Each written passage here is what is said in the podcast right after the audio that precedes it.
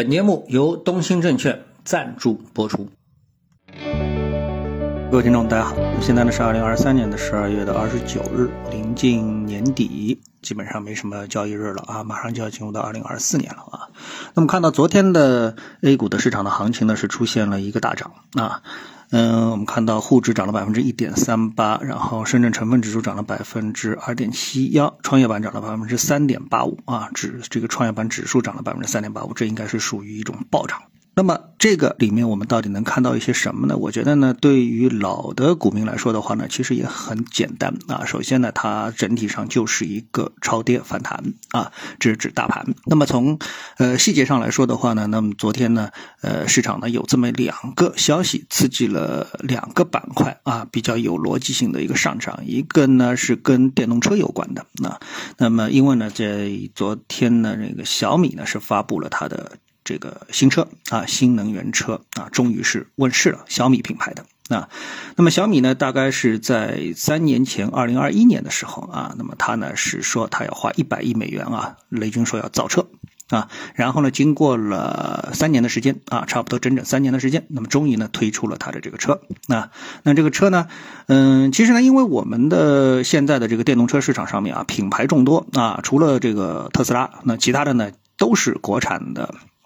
电动车啊，那么又以呢是比如说魏小李啊，以这个比亚迪啊啊为代表，然后呢华为呢也是入圈啊，所以呢整个的新能源车的这么一个行业呢可以说是非常的热闹啊，包括传统车企呢也是纷纷推出他们的一个新能源车的一个品牌，对吧？所以在这种情况下面，小米呢入局呢入圈呢，应该说呢并不是一个很早到的时间，可以说已经是很迟到了，对吧？已经很迟到了啊。那么呃这件事情呢从几个方。方面我们来看啊，一，嗯，小米呢，从硬件上来说，大家看到最多的，我觉得亮点可能还是在续航上面，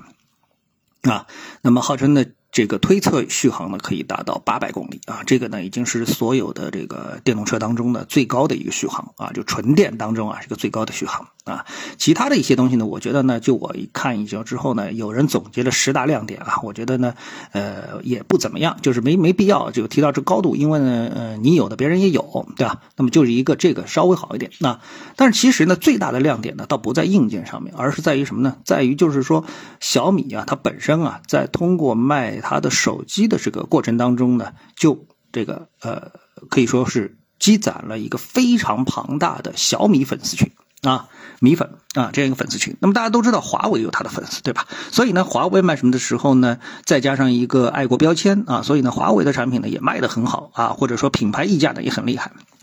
那么华为跟小米呢，可以说走的是完全啊，呃，两条不同的道路啊。呃，华为呢是以爱国作为它的一个标签，不管是他自己给自己贴的，还是别人帮他贴的啊。总之呢，这个标签是跟华为有关的。那然后呢，小米呢，最早的时候呢，这个米粉呢，呃，小米呢走的呢是低价路线啊，就是说，哎，我的手机非常不错，但是呢，同时呢，就是我的性能也非常不错啊，也就是走一个极端的这个极致的性价比的这么一个特征啊。然后呢，让这个呃。这个我们说这个米粉啊，觉得哎用小米呀也是一件很时髦的这么一个事情啊，就是说你用一个国产的电子品牌，就是在当时啊那个时候，就说你用一个国产的电子品牌，你会让你觉得自己很这个时髦，这个感觉其实是非常难培养的啊。你用一个品牌说我很爱国，这个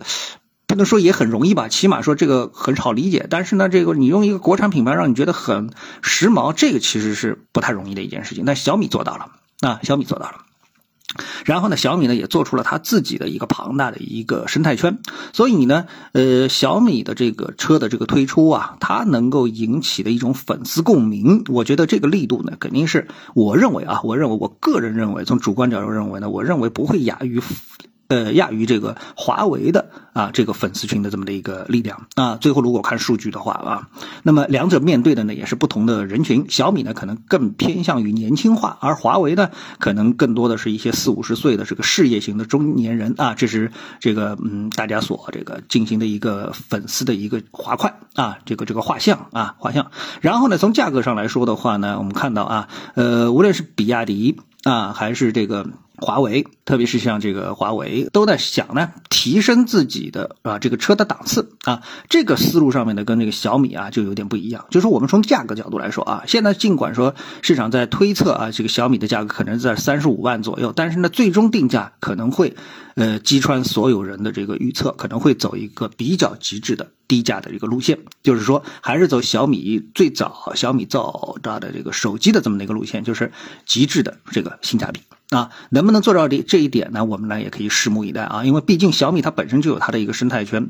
它的一个供应链啊，有可能能够这个比其他的这个汽车厂商啊有更好的一个性价比的一个推出啊。那么这个呢，呃，可以说激动了啊。这个昨天的一个股票市场啊，所以股票市场呢，在昨天的板块的涨幅当中呢，我们看到像这个涨幅第一的是 B C 电池啊，板块涨幅达到了百分之九五，第五名的固态电池涨了百分之四点五幺啊，什么动力电池回收啊、钴啊、储能啊等等啊，多多少少啊都是跟这个新能源、跟新能源车有着比较直接的一个关系啊，这个带动了这个昨天的一个市场啊。那么另外一个呢，就是我们看到有一个新闻是说呢是烟花啊，烟花，那么就是在政策上要。呃，放宽，爆竹烟花放宽。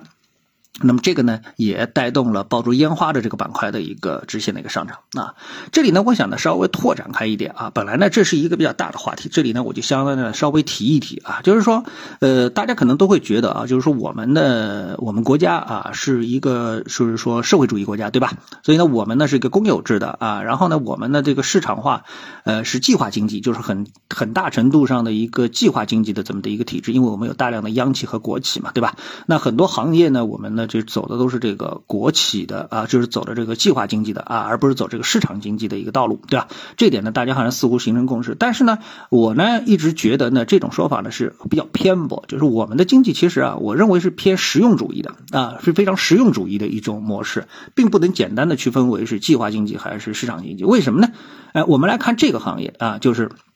新能源车这个行业，对吧？因为这个车的行业啊，以前那它是标准的国企啊，也就是计划经济的一个行业，对吧？我们所听到的一汽也好，上汽也好，等等，都是标准的国企央企啊，是这样的啊，这不就是牢牢的这个掌握在啊，哪怕是合资啊，那么合资的对象啊，也基本上都是国企，对吧？好，是这样一个情况。那么，但是呢，进入到了新能源车这个时代之后呢，你有没有发现啊？就是新能源车基本上全部都是民企品牌。而且做得好的基本都是民企，你比如说魏小李啊，都是民企吧？比亚迪是民企吧？啊，小米是民企吧？对吧？至于华为，你也不能说它是国企吧？对吧？然再加上其他的一系列的这种这种品牌啊，中国十几个品牌，你很难说这些品牌里面哪几个啊是国企品牌，甚至于说国企品牌是不是占到了特别大的优势？我相信你也不会去赞同这样的一个说法，说哎，我只买国企啊，这个这个电动车，对吧？我相信你不会有这样的一个固化的一个概念。所以呢，嗯。嗯，如果说啊，就是说你说这个计划经济、市场经济的绝对化的去区分我们在这个经济的管理上面，我觉得呢，就汽车这个行业，就电动车这个行业来说的话呢，我觉得大家呢就不要太固守于原有固有的看法啊，这个我觉得没有任何的一个必要性，它是一个非常有利的一个注脚，就是说我们只要是能把经济搞好，其实是什么模式啊，是这并不重要啊，我觉得倒是看出了这一点，不知道你同意不同意啊？好，那今天。那就跟大家说到这里啊，谢谢各位收听，我们下次的节目时间再见。本节目由东兴证券赞助播出。